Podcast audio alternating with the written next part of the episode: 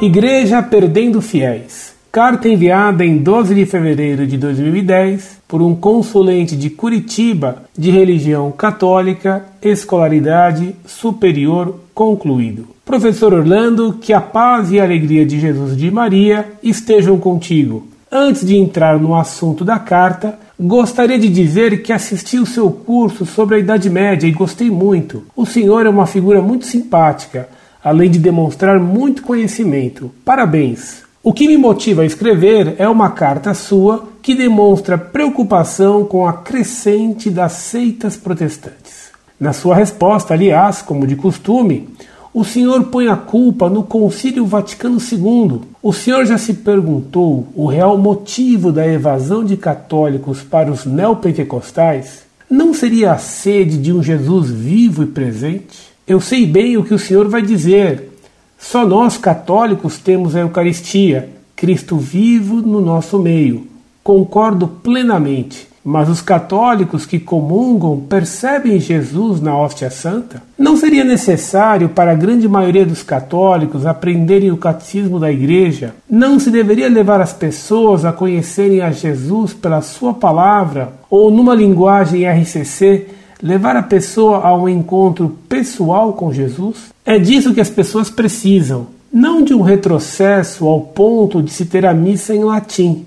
Muito embora concorde com o senhor quando fala de abusos, acho a missa nova excelente. Nem ia falar de missa nova ou de sempre, mas, como um parênteses, qual é o problema com a missa nova? Não temos as leituras, a oração eucarística, a consagração, enfim, tudo? É completa, nunca deveria ser objeto de discussões ou questionamentos quanto mais uma bandeira para uma vida toda, como é o seu caso. Voltando ao assunto, não tenho dúvidas que se a Igreja ainda vivesse nos dias anteriores ao Vaticano II, a derrocada seria maior, bem maior. Sou um exemplo e conheço algumas dezenas de pessoas que voltaram à Igreja pela RCC. Muitas nem continuaram no movimento, mas estão firmes na fé católica. Que seria dos nossos jovens sem a RCC ou outros tantos movimentos originados a partir do Concílio Vaticano II?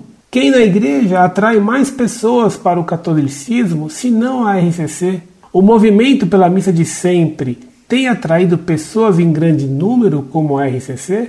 As celebrações, segundo o missal, de Pio XII lotam as igrejas como nas missas do padre Marcelo Rossi? E por favor, professor, não dá para alegar que nessa altura do campeonato não se precisa de quantidade, mas de qualidade. Qualifiquemos, pois, o grande número de pessoas que são atraídas, dando-lhes o alimento sólido dos ensinamentos e da doutrina católica. Por favor, me responda essas questões, se puder, é claro. Para concluir, Acho que não há mal nenhum no senhor ser um homem conservador, que goste da missa de sempre, muitos gostam, e há muito espaço dentro da igreja para que enriqueçam com a sua espiritualidade o todo da igreja. Apenas acho errado seu combate sistemático a tudo que não lhe agrada na igreja. Abusos e erros devem ser combatidos, mas nunca ao bel prazer de posições pessoais cordialmente. Muito prezado, salve Maria. Muito obrigado por me achar simpático, apesar de ser briguento. De fato, sou brigador, pois a situação atual dos católicos me obriga a lutar pela fé. E nunca houve tantos erros contra a fé entre os católicos como hoje. E você adivinhou: a culpa é do Concílio Vaticano II. Meu caro, o Vaticano II foi modernista e adotou a linguagem da fenomenologia, que pouca gente entende. Pergunte ao seu pároco o que é a fenomenologia e depois confira o que ele disser com qualquer livro de filosofia. Frei John Kobler, falecido fenomenologista paladino do Vaticano II, escreveu que o maior dever atual dos teólogos é o de explicar o que significam os nebulosos textos do Vaticano II. E Monsenhor Brunero Gerardini, teólogo muito considerado em Roma e no Vaticano, aplicou ao texto da Lumen Gentium o famoso verso da terceira écloga de Virgílio, Late angios in erba. A serpente se esconde entre as ervas. Isto é, a heresia se esconde sob as palavras nebulosas do Vaticano II. Ele se referia particularmente aos textos da Lumen Gentium. E por que isso aconteceu? porque os modernistas do Vaticano II adotaram a terminologia e os conceitos antimetafísicos da filosofia moderna. Ora, meu caro, a filosofia moderna é antimetafísica e dialética. E isso desde Duns Scoto, do qual em Regensburg Bento XVI declarou que dele veio todo o mal. Dele vieram Eckhart, Ockham, Descartes, Kant, Fichte, Schelling, Hegel e Marx, Husserl e Heidegger, Hanner et caterva. E nessa lista, caso você conheça algo de filosofia e de gnose, se encaixam materialistas e idealistas, dialeticamente. Porque a gnose crê que o ideal é o real, que espírito é matéria e matéria é espírito. Leia Oettinger, mas cuidado com seu veneno dialético. E sendo assim, o materialismo é espiritualismo.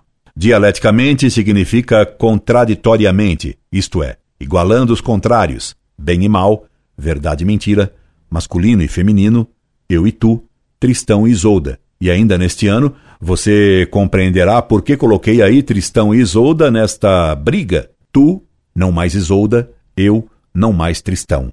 Mas Isolda é Tristão e Tristão é Isolda. Misterioso, não? Esse é um parêntese, visando outros inimigos, outra briga. E assim, como Tristão é Isolda, e na filosofia moderna o sujeito é o objeto, assim também o materialismo é o espiritualismo. Por isso, a teologia da libertação marxista, racionalista e materialista se identifica com a RCP, a renovação carismática protestantizante, irracionalista e espiritualista. E se tu, igual a eu, como pregava o cabalista e marxista Martin Buber, que influenciou mais teólogos modernistas vestidos de católicos do que rabinos, então na missa o padre é o povo e Cristo é o eu coletivo da Assembleia numa experiência místico-uni personalização gnóstica. Misterioso, não? Traduzindo, a missa nova do maçom Monsenhor Bonini e de Paulo VI, quem se diz que reza a missa é o povo. Por isso, a missa tem que ser em vernáculo. E se há um só eu, Cristo não está na hóstia. Estaria no povo, que proclama agora, ele está no meio de nós. E como cada um julga ter o Espírito Santo, cada um se julga com certeza salvo. E quem tem certeza, não tem mais esperança de ter, pois pensa que já tem. E isso vai contra a fé, que ensina no Eclesiastes. Triste é a situação do homem, porque não sabe se é digno de amor ou de ódio de Deus. Eclesiastes capítulo 9, versículo 1. E sua preocupação com o número é democrática e marquetista. Só os deputados e os capitalistas acham que no maior número se encontra a verdade. E assim, como a verdade não se alcança consultando cartomantes, assim também só Pilatos poderia pôr em plebiscito se Cristo ou Barrabás eram o Filho de Deus. Incorde Jesus Semper, Orlando Fedeli. PS. E não se espante ao saber que houve um Monsenhor maçom. Os números aí não faltam. Orlando Fedeli.